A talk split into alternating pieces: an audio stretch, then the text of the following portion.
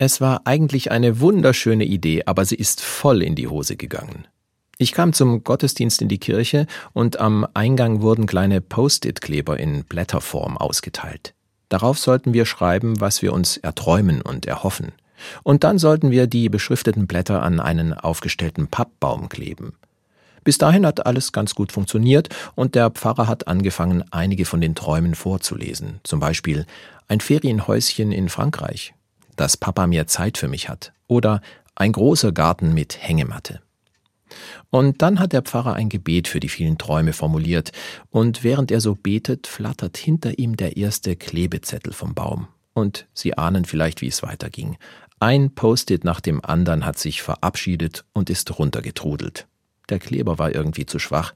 Alle haben nur noch auf die runtergefallenen Zettel geschaut, und der Hoffnungsbaum sah nach einer Weile ziemlich trostlos aus. Als der Pfarrer es schließlich gemerkt hat, hat er super reagiert. Er hat gesagt, im echten Leben ist es ja auch so, dass manche Träume den Bach runtergehen und manche Hoffnung auch.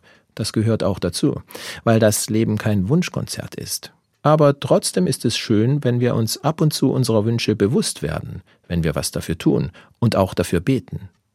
Mir ist zu dem verunglückten Bild noch eingefallen, dass so ein Baum, der die Blätter abwirft, im nächsten Frühjahr ja wieder neue Blätter bekommt. Wenn eine Hoffnung sich nicht erfüllt, gibt's bestimmt wieder eine neue Chance.